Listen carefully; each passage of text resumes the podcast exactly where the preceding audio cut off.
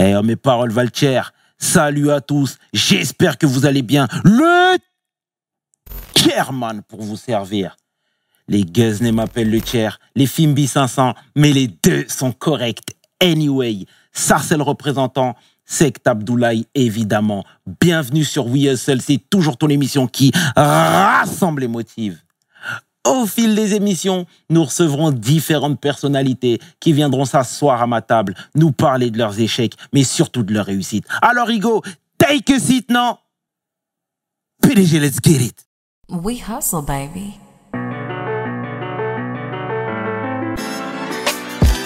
Le chairman. Hustle, baby. Le chairman. Hustle, baby. De retour sur We Hustle et aujourd'hui, je suis vraiment fier de recevoir une avocate, une femme qui se bat, une femme remplie de valeurs, une sportive. J'ai nommé Kadiatou Tapili. Comment tu vas. Kadiatou? Cette entrée est folle. je vais très bien. Merci, merci pour ta venue, de nous avoir fait cet honneur. On aime beaucoup ce que tu fais, ce que tu véhicules.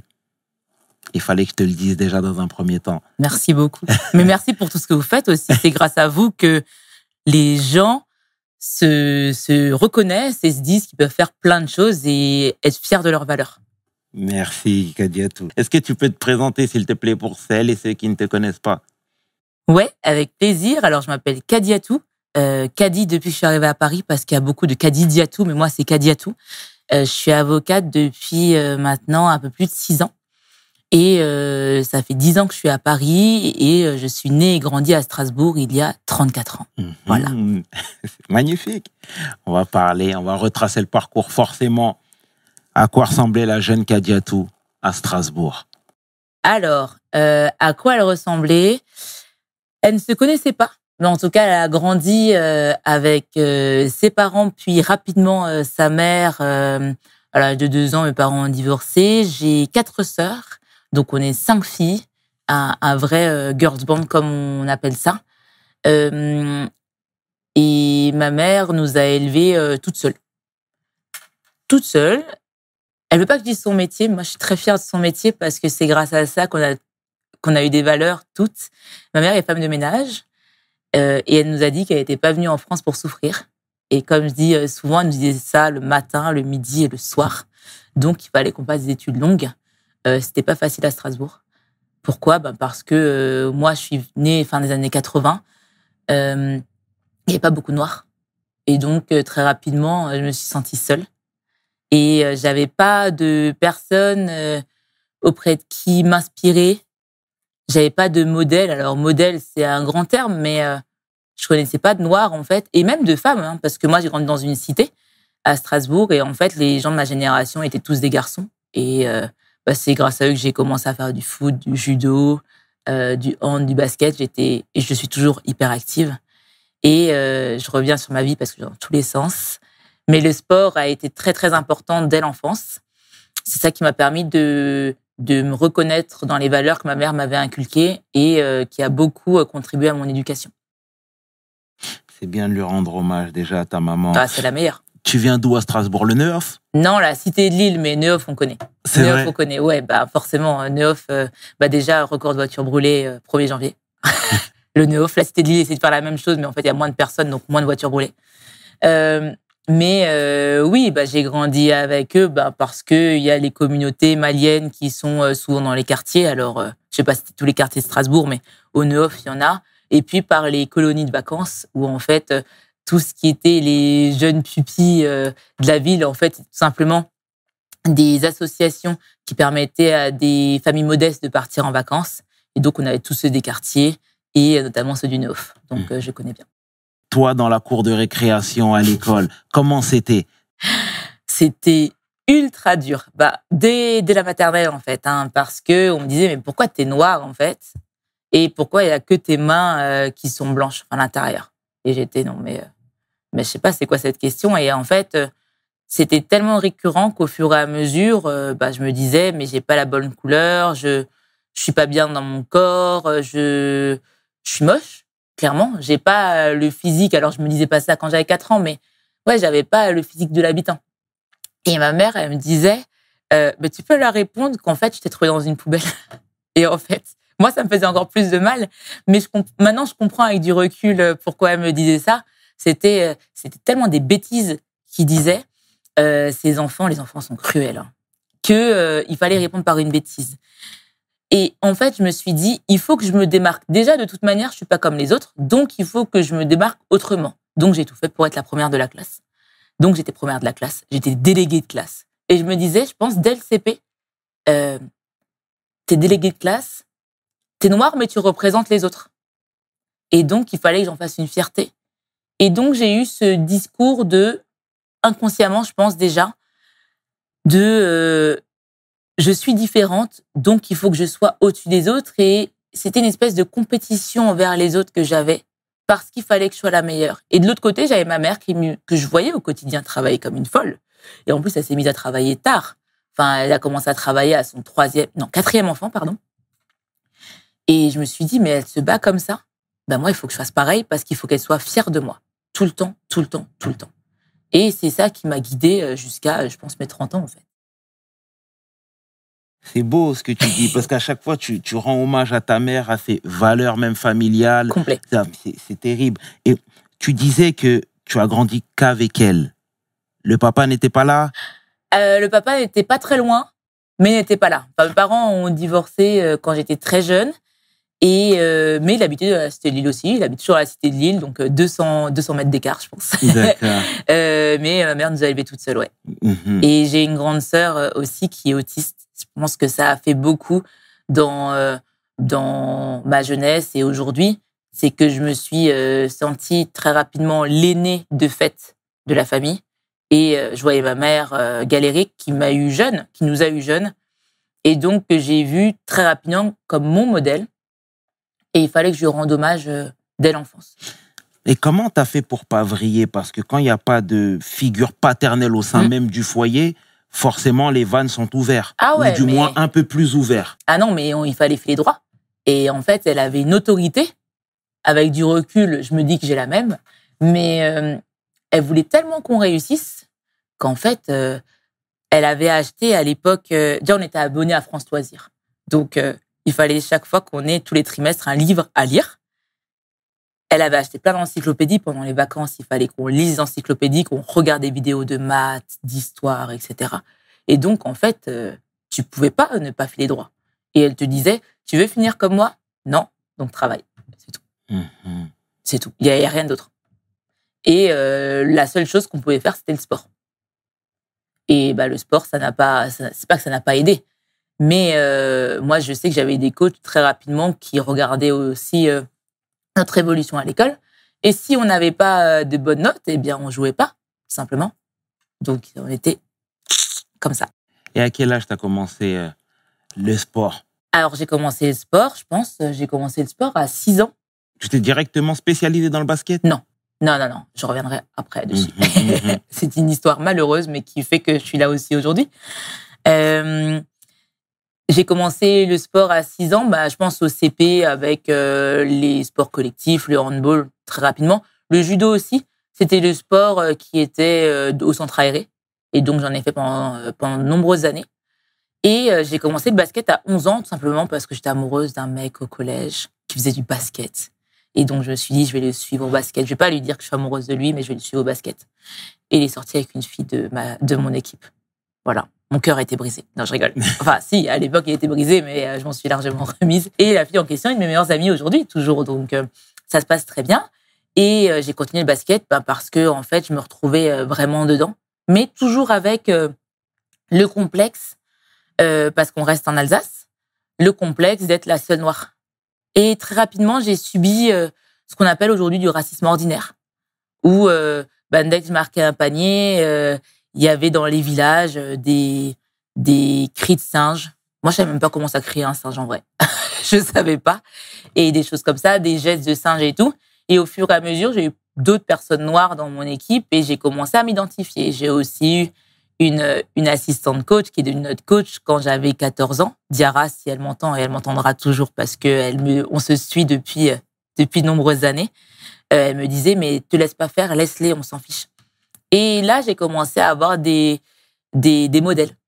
Et c'est aussi comme ça que j'ai commencé, j'ai continué le basket et puis je me sentais, je me sentais en famille en fait. Cinq personnes sur un terrain, bah, moi c'est mes cinq sœurs. Et mes sœurs ont commencé à faire du basket, etc. Mhm. Les cinq? Alors, pas les cinq. Ma grande sœur, Oui. euh, c'était un peu plus, euh, plus sportif, donc euh, non. Mais mes autres petites sœurs, ouais, toutes. Mhm. Toutes, alors, elles ont arrêté parce qu'elles ont euh, fait d'autres sports. Ma dernière petite sœur, d'ailleurs, faisait du, la danse classique en même temps du basket quasiment, donc c'était difficile de mêler les deux. Euh, mais euh, oui, mes autres sœurs, euh, oui, toutes ont fait du basket. Et ma mère aimait bien le fait de savoir que j'étais en sécurité. J'y étais tout le temps. À partir de 14 ans, euh, bah, j'avais trois entraînements, deux entraînements par semaine, pardon, plus un match. Et puis, en fait, c'était rapidement devenu ma famille, en fait. Mhm. Et est-ce que le sport t'a aidé à combler des carences? Beaucoup. Et aujourd'hui, toujours, d'ailleurs. Mais euh, beaucoup, bah, parce que il fallait, euh, bah, déjà, la carence, j'en parlais avant dans l'ascenseur, l'organisation, c'est pas mon fort, mais tu es obligé d'être organisé quand tu as autant d'entraînement. Euh, j'ai commencé, en fait, à me connaître moi-même via le basket.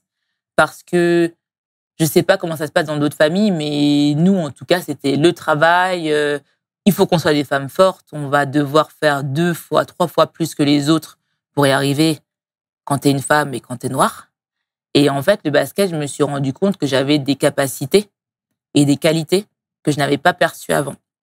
Je me suis dit, euh, à l'école, j'avais des bonnes notes, mais heureusement parce que je travaille.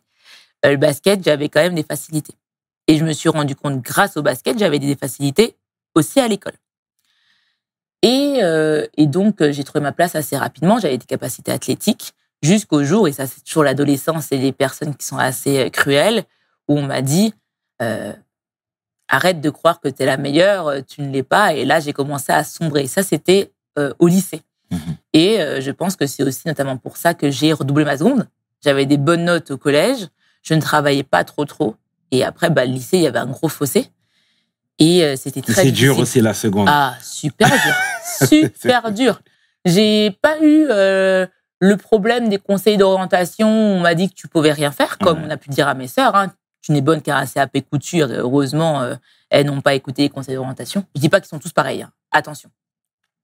Mais effectivement, euh, je sais que mes petites sœurs ont des difficultés par rapport à ça. Moi, j'ai redoublé ma seconde et euh, je sais que moi, je voulais faire sport-études au lycée. Ma mère, elle m'a dit, bah en fait, c'est pas un travail d'être basketteur, donc tu seras ou avocat ou médecin, mais rien d'autre. Et là, j'ai dit d'accord, j'avais pas le choix. Mhm. Et et donc euh, au lycée, c'était très dur. Je me sentais plus, surtout que j'étais dans un collège et lycée privé. Ma mère s'était dit que il fallait que je continue à être dans un bon cadre pour pas vriller. Elle s'est saignée pour moi clairement. Et, euh, et donc au lycée, c'était pire parce que euh, les gens avaient compris que j'étais boursière. Et donc là, j'étais la pauvre, en fait. Et même, j'avais tellement honte de là où je venais, eh ben, je mentais sur euh, là où je venais. Je disais que je venais euh, d'un quartier beaucoup plus résidentiel. Et en fait, c'est vrai qu'à un bloc près, il y a la cité de Lille, il y a la Robertso. Et en fait, moi, je disais que je venais de l'autre côté. Et en fait, non. Ça pour essayer de me, me faire euh, des amis, etc. Et, et le sport m'a bien aidé à, à se dire, bon, en fait, c'est pas vraiment ça. Et il faut pas avoir honte de là où on vient. Et tu as bien raison. Je vais rebondir sur un aspect. Tout à l'heure, tu parlais de ta grande sœur qui était en situation de handicap. Oui. Moi, je veux savoir comment la famille a déjà dealé avec ça. Alors, à Strasbourg et en Alsace, on est très chanceux parce que euh, on a beaucoup d'institutions.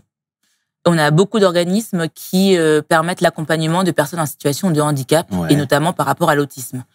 De sorte que euh, ma grande sœur, euh, elle a été en hôpital de jour pendant ses années primaires, dans un centre au collège, euh, collège-lycée, et après, depuis la majorité, elle est dans le même centre. Et euh, c'est un centre euh, où elle a une chambre et il y a toujours des activités au quotidien, de sorte qu'elle puisse s'éveiller. Et moi, la relation que j'ai avec ma grande sœur, elle est, elle est particulière parce que quand j'étais toute petite, j'étais tout le temps, tout le temps, tout le temps avec elle. Elle était encore en centre aéré avec nous Et ben moi, je restais qu'avec ma grande sœur parce que j'avais peur qu'elle parte, j'avais peur qu'elle euh, qu'elle aille par exemple dans l'eau quand on faisait des sorties, etc. Et après, je l'ai mise beaucoup en retrait parce que je voulais pas être identifiée à elle. Maintenant, je me dis ça avec du recul, de sorte que c'était que moi et euh, la volonté de réussir pour que ma mère soit fière de moi. Et et en fait, je me suis dit que je l'ai mis trop de côté. Et puis, ça, c'était pendant mes années, je dirais, d'adolescence. Et puis, bon, au lycée, enfin, pardon, à la fac, euh, c'était différent parce qu'elle est passée en internat depuis sa majorité. Donc, on ne se, comment dire, je la voyais plus le week-end. Là, je la vois de moins en moins parce que je rentre de moins en moins à Strasbourg. Et il faut savoir que ma grande sœur ne parle pas. Euh, et donc, même si elle s'exprime sans la parole, on sait ce qu'elle veut, on sait euh, ce qu'elle ne veut pas. Mais c'est vrai que pendant un certain temps, j'avais énormément de mal à l'appeler, sachant qu'il n'y avait personne qui allait me répondre euh, par des paroles. Mais elle répond par des sons. Et effectivement, ma mère me dit encore aujourd'hui, euh, n'oublie pas que tu as une grande sœur, etc. Je ne l'oublie pas. Je ne l'oublie pas du tout. Mais c'est sûr que c'est un rapport particulier. Et je sais que, euh, à la différence de, de l'époque, j'en parlais pas du tout. Là, aujourd'hui, j'en parle beaucoup plus. Je suis beaucoup plus sensible à l'autisme. Certains diront que euh, c'est bien de dire que euh, tu as galéré, que tu as, enfin, que ta famille euh, dispose de personnes en situation de handicap, etc. C'est juste factuel. Hein. J'essaye pas de euh, de me faire passer pour une victime quand je dis ça. Je tiens à le préciser parce que je me prends des messages, t'as pas idée.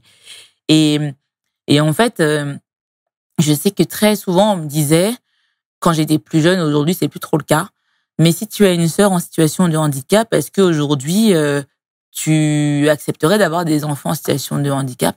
Ben Moi, la question ne se pose même pas. Euh, évidemment, il y a... c'est difficile d'accepter d'avoir un enfant en situation de handicap. J'en parlais avec ma mère, notamment, mais c'est c'est la vie en fait. Et pour moi, en tout cas, euh, il est hors de question de, de renier euh, un enfant qui est en situation de handicap. Au contraire, c'est de l'accompagner. Et pour boucler la boucle, parce que je vais un peu dans tous les sens, Non, non, non, c'est très bien. à, à Strasbourg, encore une fois, on a vraiment la chance, enfin, dans le département du Bas-Rhin et dans l'Alsace en tout cas, d'avoir euh, tous ces organismes-là.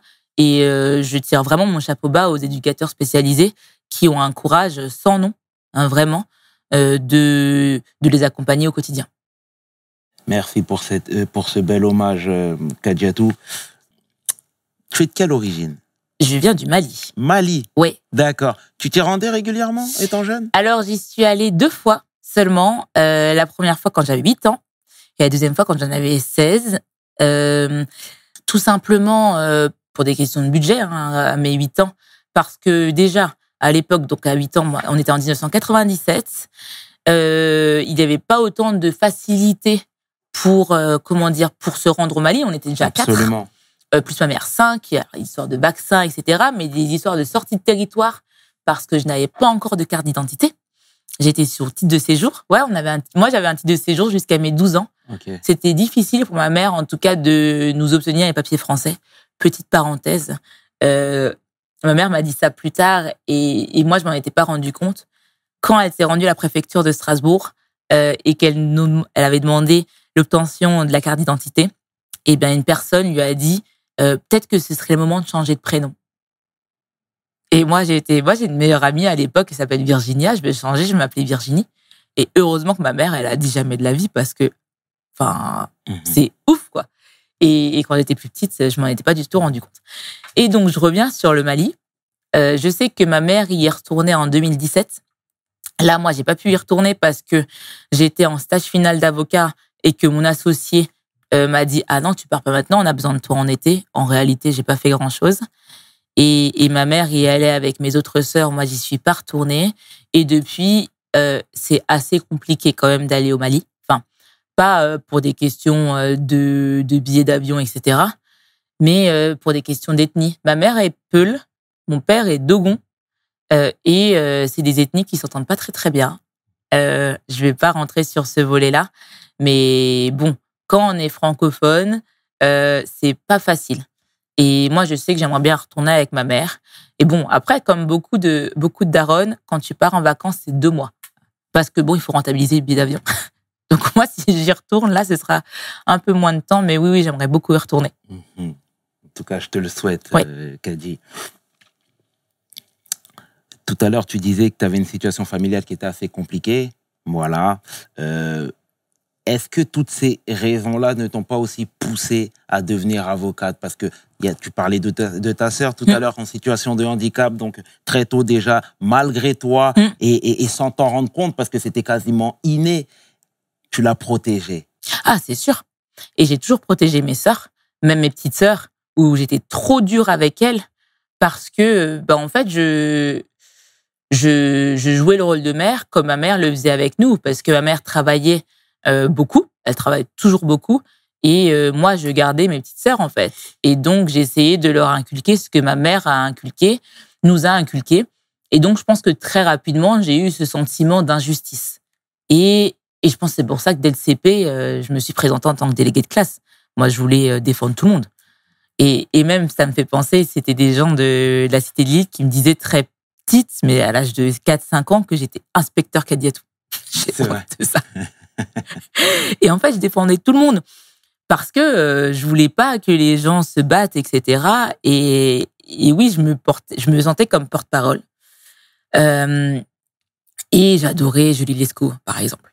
Et donc, euh, et donc effectivement, j'ai eu ce sentiment où il fallait défendre les autres, mais le métier d'avocat euh, est venu très tard. hein. Enfin, il est venu parce que parce que ma mère m'a dit il faut que tu fasses des longues études. Et moi, avant tout, je voulais devenir médecin parce que je voulais aider les gens.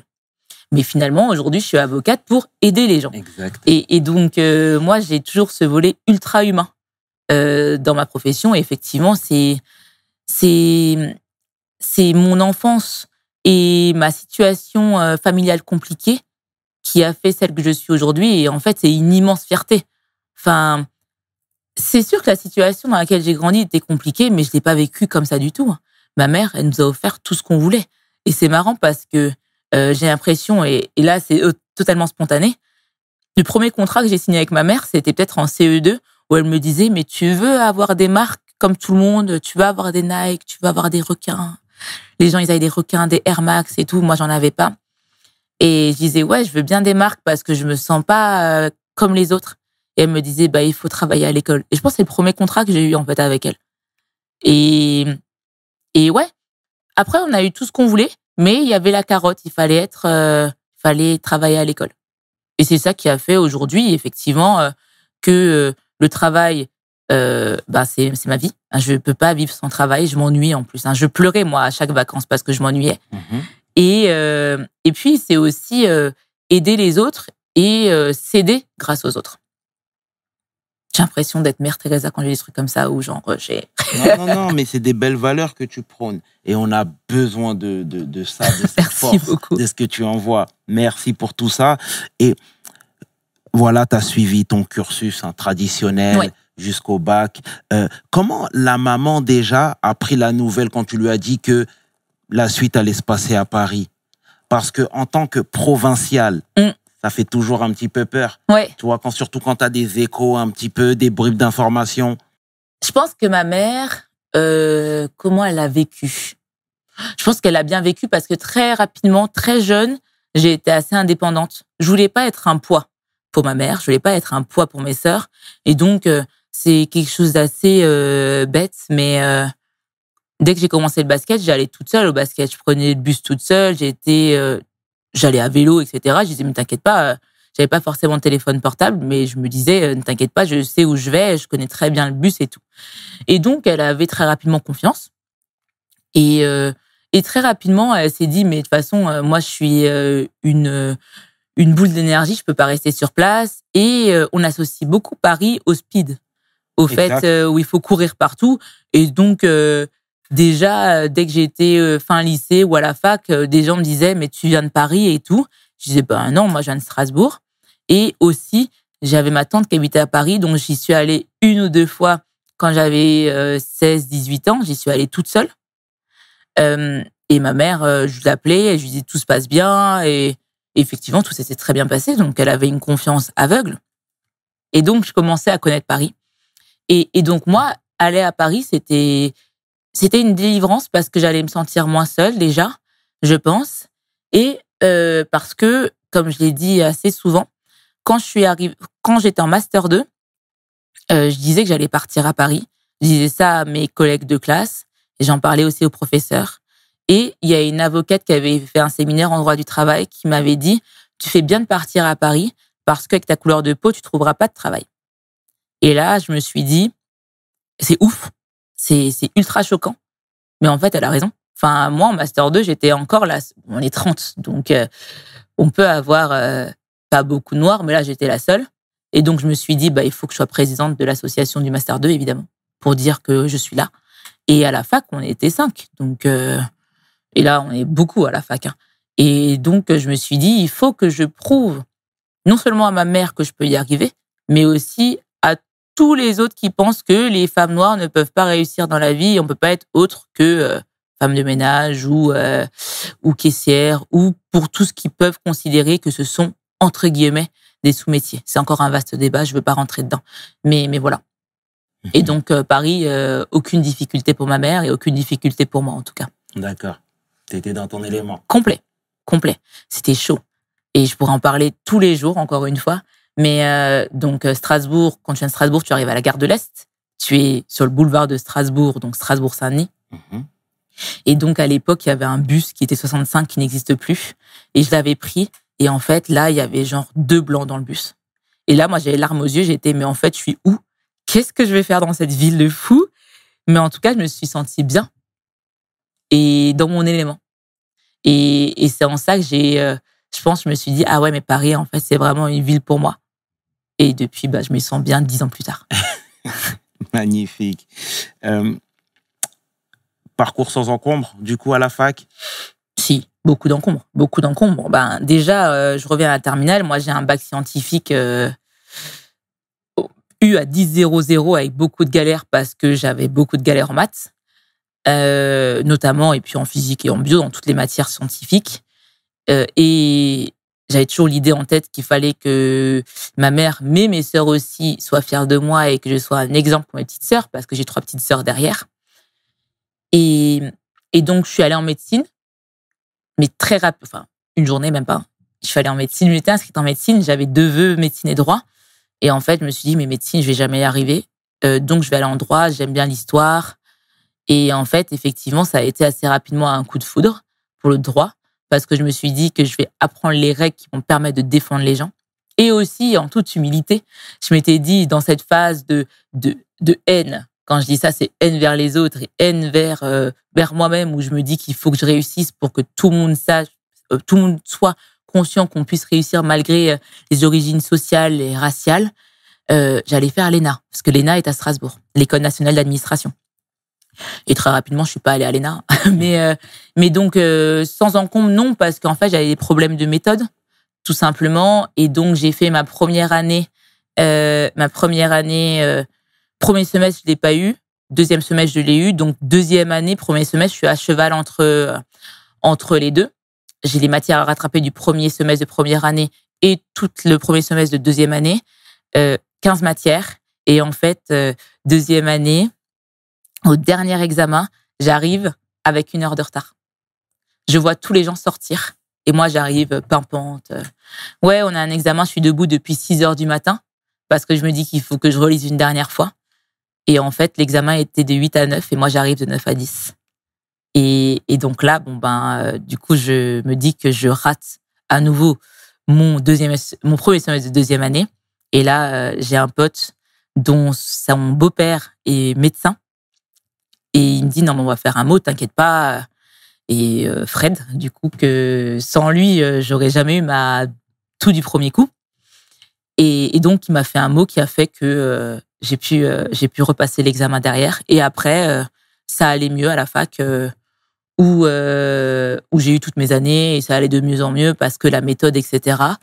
Et jusqu'au barreau, l'examen d'entrée à l'école d'avocat que je rate la première fois. Et là, je me suis dit, j'arrive à Paris. Euh, j'ai enfin un master 2 où je me dis je peux commencer à peser dans la société. Je sais pas trop si je veux devenir euh, juriste d'entreprise ou avocat ou avocate même. Et donc je me dis je vais passer le barreau juste pour que ma mère se, soit fière de moi et que je sois un exemple pour mes petites sœurs, que je sois fière, qu'elle soit fière de moi aussi. Euh, mais je vais travailler en entreprise et en fait je rate aux écrits à neuf et quelques et euh, je fais un stage derrière chez Air France KLM où je me suis dit mais en fait moi je veux vraiment défendre les gens au tribunal en fait. Je veux pas être en entreprise. Et là je repasse le barreau. En même temps je travaille parce que je enfin je travaille en cabine d'avocat. Je me dis si je ne réussis pas au moins je peux travailler derrière. Et j'ai le barreau et après euh, la suite se fait enfin la suite se fait. En parallèle je me dis j'ai pas assez de choses dans la vie. Donc euh, je reprends le basket. J'ai arrêté pendant mes études. Euh, j'enseigne à la fac là par pure comment dire par pure vengeance, je vais à Panthéon-Assas, euh, une fac euh, qui est assez euh, traditionnelle, où là, euh, bah, je passe les trucs de racisme ordinaire. On pense au début que je suis pas enseignante vacataire, mais que je suis plutôt étudiante car doublée plusieurs fois, etc. Donc là, je commence à développer un jeu avec les élèves. et après, je commence en cabinet américain parce que je me dis que je vais être encore la meilleure. Et là, j'explose en faisant un burn-out. Et là, je me suis dit, en fait, la, la vie te rattrape. Tu peux pas euh, être tout le temps en compétition envers les autres, avoir une haine envers les autres, euh, vouloir être la meilleure. Et en fait, c'est là où je me suis dit, euh, à travers une psychanalyse, hein, clairement, qu'il fallait que je sois celle que je suis vraiment avec les valeurs que j'ai eues pendant l'enfance. Et c'est comme ça, depuis mes 29 ans, que je suis née à nouveau. T'as littéralement fait un burn-out? Ah oui, six mois d'arrêt. Alors une première fois, trois semaines d'arrêt euh, en décembre 2016, où j'ai perdu 9 kilos en trois mois.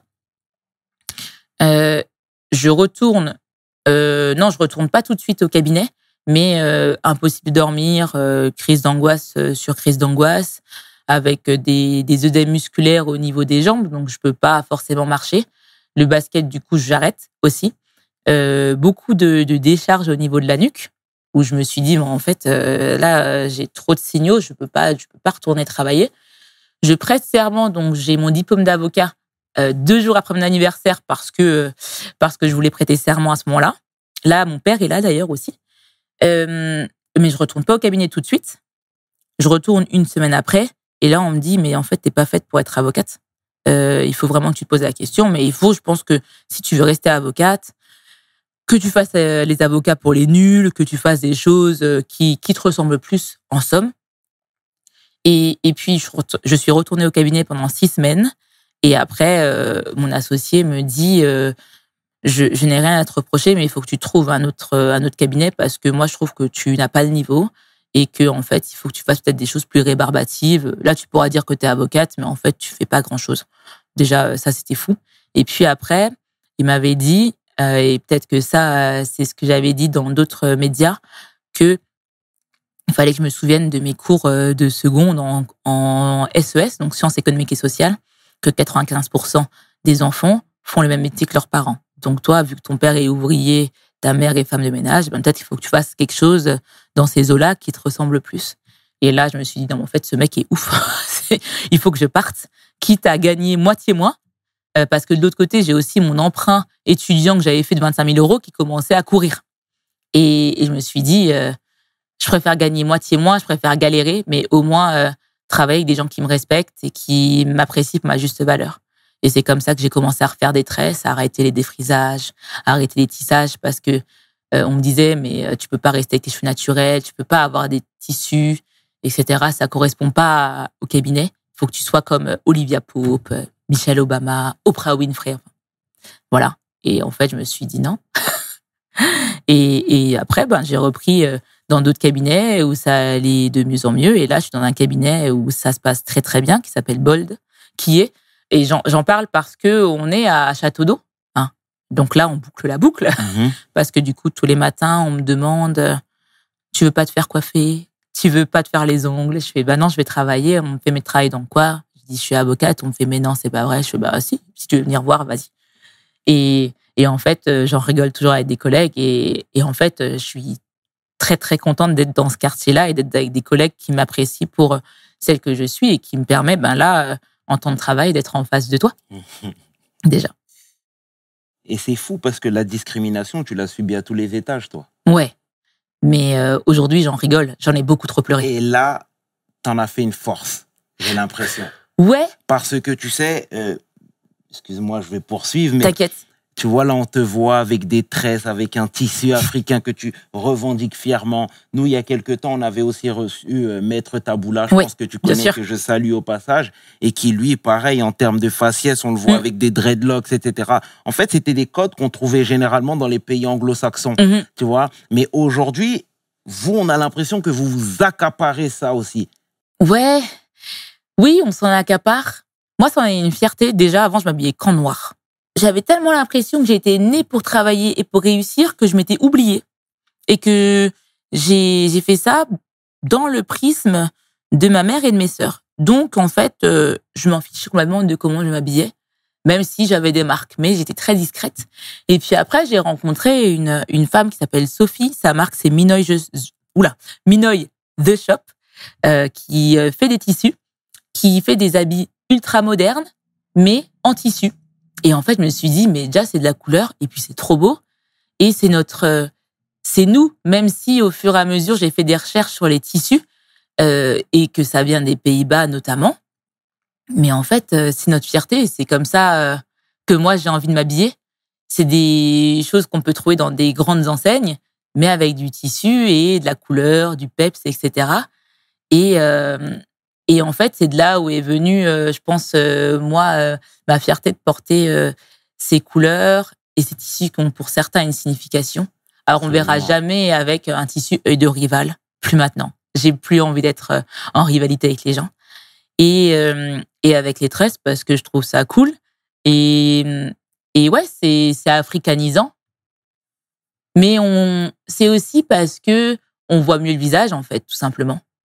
Et je sais que dans le monde du basket, euh, dans lequel je suis énormément aujourd'hui parce que c'est, ça fait partie de moi, je le revendique aussi, mais de manière totalement euh, non volontaire et de manière totalement pacifique. Euh, ça en est une force indirecte, en fait. C'est magnifique. Merci beaucoup. Et tu sais, aujourd'hui, je voudrais aborder ce thème avec toi. Euh, Il y a quand même une fuite de nos talents vers l'étranger parce qu'ils ne se sentent pas forcément à Mm. leur place ici. Est-ce que toi, dans ta corporation, c'est déjà des, des, des, des, choses que tu peux constater? Euh, oui, mais euh, c'est plus un retour aux sources. C'est alors déjà dans le droit, c'est compliqué de partir dans d'autres pays parce qu'il faut apprendre euh, un nouveau droit. Ok, ok. Donc c'est plus complexe, mais effectivement dans le monde de, la tech, on voit qu'il y a une fuite des cerveaux vers les États-Unis parce que ils en ont marre de la discrimination en France et c'est pas euh, qu'envers euh, les Noirs, je dirais. hein. c'est beaucoup plus beaucoup plus fort. Et effectivement, on voit une fuite, je dirais, euh, le brain drain qu'on a appris quand on était euh, au lycée, en tout cas pour ma part. Mais c'est aussi beaucoup un retour, en tout cas, euh, dans les pays d'origine. Et ça, les, parents ne comprennent pas du tout. hein. Moi, ma petite sœur, par exemple, qui a 27 ans aujourd'hui, elle veut retourner au Mali. Ma mère, elle dit, mais j'ai galéré euh, pendant 40 ans pour que vous grandissez en France, pour que vous ayez une enfance et une vie paisible. Et toi, tu veux retourner au Mali, c'est quoi ça? Et en fait, c'est plus un retour aux racines qui, qui se constate. Donc, euh, on l'a de plus en plus. Et puis, c'est aussi pour, euh, pour rendre l'appareil, je pense. Oui. C'est-à-dire? Euh, rendre l'appareil, c'est euh, bah, partager tout ce qu'on a pu apprendre en France et retourner, en tout cas, euh, dans le pays d'origine pour transmettre à leur tour. le message est passé. Euh, Kadi, aujourd'hui, tu es sur tous les tableaux. tu es sportive, tu travailles en tant qu'avocate et on est fiers. Merci beaucoup. Voilà, déjà, c'est Merci dit. beaucoup. Je ne vais pas rentrer dans les détails très sombres, mais qu'en est-il de ta vie perso? Est-ce que est-ce que c'est facile de, de tout concilier? Oui, je pense. Je pense. Les personnes autour de moi, en tout cas, euh, me disent euh, souvent que bon ben je suis en retard. Ça c'est ma vie, ma vie d'être en retard. Mais en fait, ce que j'essaye de faire et auprès de toute personne qui, euh, qui est dans mon entourage, euh, premier, second euh, et plus, d'être euh, d'être là. Et donc, euh, et donc je peux, euh, j'essaie de me rendre partout, en tout cas, et de, de répondre aux, aux questions, alors que ce soit de comment ça va à euh, j'ai besoin de toi, Ouais. à euh, à comment dire, euh, à passer du temps avec moi. En tout cas, je me rends toujours, toujours disponible, euh, quitte à, à mettre ma santé en danger, on s'entend. hein. Mais j'ai beau être fatiguée, et ben je vais quand même y aller. Enfin, et pour moi, c'est très important. Je sais que les, les autres sont beaucoup plus importants que moi, et c'est pas forcément une bonne chose. hein. Il faut penser à soi. C'est vrai. Euh, il faut penser à soi parce que c'est important. Si on pense pas à soi et qu'on ne n'a pas conscience de soi et pas confiance en soi, eh bien on se perd. Et ça c'est un peu la leçon de mes 34 petites premières années que j'ai et c'est euh, quelque chose que je voudrais inculquer à mes enfants. En tout cas, ça c'est très important. Et bien évidemment pour les enfants, j'en parlais encore avec ma mère hier, elle me disait tu te rends compte, t'as 34 ans, tu vas avoir 35 ans en janvier, t'as pas d'enfant, qu'est-ce qui va se passer? Tout le monde me pose la question. J'ai dit, bah, qu'ils viennent me poser la question, je vais leur répondre. J'ai hâte Mhm. qu'ils viennent. Ils seront là, je vais leur donner quand, euh, quand j'aurai pas le temps. Et ils vont crier comme moi, ils verront. En tout cas, c'est bien parce que l'abnégation, c'est quelque chose qui te caractérise, tu vois. Euh, tu sais, habituellement, quand on, parle avec des avocats ou avec des gens qui, euh, qui, euh, qui sont qui sont qui font partie de l'élite, si je peux dire ça Ouais. comme ça, tu vois. Ils disent tout le temps à quel point c'était des élèves brillants, à quel point ils ont survolé les études, qu'ils avaient des facilités, que tout était plus ou moins facile pour eux, etc. Et ben toi, c'est tout l'inverse. Ah parce que tu es en train de dire que le bac, tu l'as eu de justesse. Tu es en train de dire que tu as redoublé ta seconde, qu'on n'a pas cru en toi, Mm. te disait que finalement, oui, tu avais le statut d'avocat, mais tu n'étais pas... euh, euh, tu n'étais pas taillé pour ce métier, etc. Est-ce que toi, c'est pas des, des, des, des- comment dire, ton CV là, est-ce que tu véhicules, tu pourrais pas euh, euh, le, le, le distiller aux plus jeunes? Parce que ça sauve des vies. Ah ouais, mais complet. Et là, aujourd'hui, euh, c'est ce que j'essaye de transmettre avant tout dans les messages euh, que je partage. Euh, moi, je suis pas là pour dire euh, je suis avocate, je suis basketteuse, j'ai Ouais. réussi. Ça fait partie de moi, c'est tout. Maintenant, moi, je sais que la seule chose qui a fait que je suis en face de toi aujourd'hui, c'est ma détermination. Et en fait, je suis une personne comme les autres, euh, de sorte que les plus jeunes à qui je transmets des messages, ils peuvent tous y arriver. Vraiment. Moi, je me dis, si quelqu'un peut le faire, tout le monde peut le faire. Et j'ai pas, euh, j'ai pas plus, comment dire. Je pense qu'il y a une partie de moi, euh, il y a eu de la chance, etc. Il y a eu de l'aléa. Je sais pas si c'est de la chance plutôt, mais de l'aléa. Euh, effectivement, j'ai eu quand j'étais toute petite des facilités à l'école, mais je me suis tellement dit que j'allais pas y arriver, qu'il fallait que je travaille plus, qui a, c'est ça qui a fait que j'ai eu des bonnes notes, etc. Mais quand j'ai arrêté de travailler, j'ai eu des mauvaises notes. hein. Il n'y a pas de secret, c'est que le travail. Et là, moi, je vois dans le cadre du sport. Aujourd'hui, j'ai euh, pour projet de courir un marathon en décembre. Et ben là, actuellement, je suis dans la merde. hein. enfin, il va falloir travailler. Et partout, c'est comme ça. En fait, il faut travailler, croire en soi, et franchement, il faut essayer de ne pas écouter les personnes qui disent que ces personnes-là ne peuvent pas arriver, y arriver, excuse-moi. Peu importe l'âge, peu importe là où tu viens, d'où tu viens, peu importe tes origines sociales, raciales, etc. Même un, un bourge, entre guillemets, s'il travaille pas, il n'y arrive pas. Alors, à la différence où ces personnes-là peut-être auront euh, un soutien avec des cours particuliers, avec euh, des exemples sur lesquels ils peuvent s'appuyer, ils auront des stages, ils auront des expériences qui vont gonfler leur CV. D'autres personnes n'auront pas cette chance-là, mais en réalité, il faut pas avoir peur. Moi, je pense que c'est ça aussi ma ma force, c'est que je me dis de toute manière. Alors ça, c'est dans le monde du travail, dans le monde personnel, c'est pas du tout la même chose. Mais euh, j'ai toujours été un peu au culot. J'ai travaillé moi dans des grosses enseignes, euh, ces stages de fin d'études, des stages d'avocat, euh, chez Hermès ou chez Air France KLM. J'ai répondu à des annonces. Hein, je connaissais pas des gens et et en fait, euh, je me suis dit, bah de toute manière, t'es là, donc vas-y. Et vas-y avec ton franc parler. Et, et ça a fonctionné. Et je pense que j'ai pas plus de franc parler que d'autres personnes. Il faut juste oser. Et ça, ça peut, franchement, pour tout le monde, c'est accessible. Et c'est pour ça qu'aujourd'hui, ben, sur les terrains de basket, je le dis, euh, parfois je vais dans des écoles pour euh, faire des sujets, pour travailler des sujets en droit. Par exemple, le cyberharcèlement, Bien. euh, comment être dans le monde du travail, ça c'est plus pour les, les adolescents, mais surtout sur le cyberharcèlement à partir du CE1. Et en fait, je leur fais je les fais travailler sur des cas pratiques. Mais vraiment, il y en a, ils vont être la demande, d'autres la défense, et à la fin, ils plaident devant moi. Et, et donc, ça commence à cet âge-là, même plus jeune en réalité. hein. Et je leur dis, mais vous savez, à 7 ans, 7 ans, c'est l'âge de la raison, et vous avez des droits et des devoirs. Et donc, il faut pas euh, taper quelqu'un en classe ou couper des cheveux ou faire. Enfin, j'ai eu des, des exemples qui étaient très drôles. Mais en fait, déjà de prendre la parole à cet âge-là et qu'on leur dit c'est bien, que tu peux le faire, ça donne confiance. Exact. Et donc, il faut aller dans ce sens-là. C'est tout. Ah, c'est terrible ce que tu nous envoies. C'est bien. C'est bien ce que tu nous. On a besoin de ce shoot de motivation. Je le répète constamment, mais c'est une vérité absolue. Euh, tu sais, depuis tout à l'heure, on parle de basket, on parle de sport. Moi, je t'ai jamais vu dunker. Jamais. Où est-ce que tu joues? Je joue au basket Paris 14. D'accord. Et en termes de division? Alors là, moi, je suis en excellence départementale. Euh, je vais euh, faire une petite parenthèse pour préparer mon marathon euh, jusqu'à décembre, et après, je vais reprendre, euh, je vais reprendre en club. Clairement, je suis une des plus vieilles de mon équipe. Je refuse d'être la dernière en sprint, donc je fais beaucoup de sport en salle. Et là, en fait, ça m'a, ça m'a un peu changé la vie. Je suis dans un nouveau, dans une nouvelle tranche de vie où je rencontre beaucoup de sportifs beaucoup de, de coureurs, beaucoup de personnes qui font de la course en montagne, des trailers du coup, euh, beaucoup de cyclistes, etc. On vient tous d'horizons différents et euh, là on n'a plus euh, la différence euh, d'origine.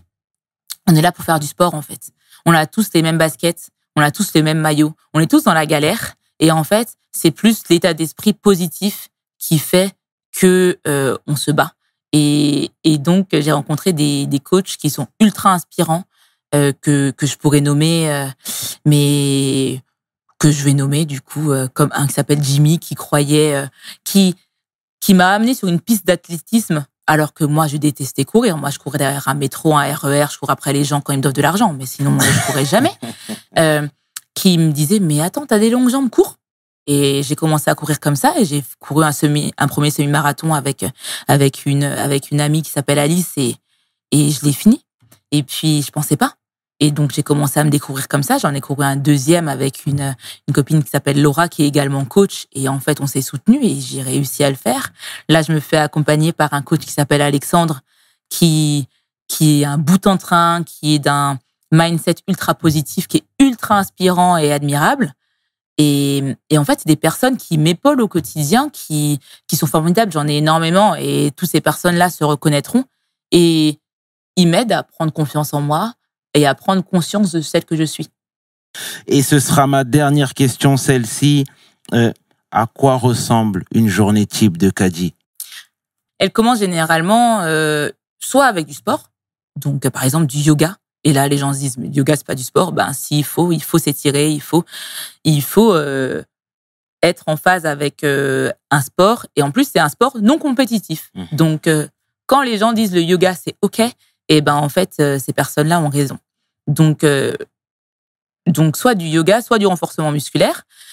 Après, bah, soit je vais au cabinet, soit je télétravaille de chez moi, soit je suis en audience. Euh, après déjeuner, hein, obligatoire. Quand j'y arrive, parce que je cours tellement partout que euh, parfois euh, je saute les déjeuners, mais en fait, il faut que je déjeune. J'ai tout le temps faim. Et puis en plus, euh, à Strasbourg-Saint-Denis, il y a beaucoup de, de poulet, j'adore ça. Euh, je retourne au cabinet euh, avec les personnes de mon équipe parce que parce que ouais, nous, on est une petite équipe de six personnes, mais on est dans un cabinet de 80 en open space avec plein de gens de plein d'origines différentes, essentiellement européennes, hein, il faut se le dire, euh, mais euh, qui sont ultra bienveillantes. On est ultra solidaires. C'est un peu ce que j'avais dans le monde du basket, dans ma famille, etc. Donc, je suis très heureuse dans ce cabinet-là. Euh, j'ai des clients à côté, je suis au téléphone, je réponds, je réponds à des personnes qui me sollicitent sur les réseaux. Pour moi, euh, c'est vraiment important de répondre aux personnes qui me sollicitent sur les réseaux. Euh, et d'ailleurs, pour moi, c'est irréel hein, tout ce qui se passe euh, là. Je me dis, mais euh, en fait, il y a des vraies personnes qui sont inspirantes et, et moi, il faut pas me contacter pour ça, mais je suis là pour répondre. Et le soir, ben, soit je suis avec mon entourage proche, soit je vais au sport, soit les deux, parce que je les pousse avec moi à faire du sport parce qu'il y a des personnes qui se disent euh, non, mais moi, le sport, c'est pas fait pour moi, j'y arriverai jamais. Mais en fait, ça commence par là, la déterre. Merci en tout cas Avec pour, euh, plaisir. pour euh, ces belles valeurs que tu prônes, pour ce beau sourire, ce dynamisme. Et, et, franchement, on a besoin d'entendre ça, on a besoin de voir ce genre de profil et que ce message soit limpide. Ben merci beaucoup, merci pour pour l'invitation. Merci pour tout ce que tu fais aussi, hein, parce que c'est beau. Je trouve de d'avoir ce projet-là hein, qui est entrepreneurial. Donc je pense que la la déterre dans l'entrepreneuriat, ça va te pair. Et puis même pour le oui hustle, comme je disais avant, c'est c'est pas de la bagarre, mais c'est de la déterre. Encore une fois, donc c'est beau. Merci, beaucoup. Toi, c'est gentil. Merci, infiniment. Ben avec plaisir. Merci. C'était 500 avec la grande femme que l'on nomme Kadiatou Tapili pour We Hustle. Mes paroles valent Peace. We hustle, baby.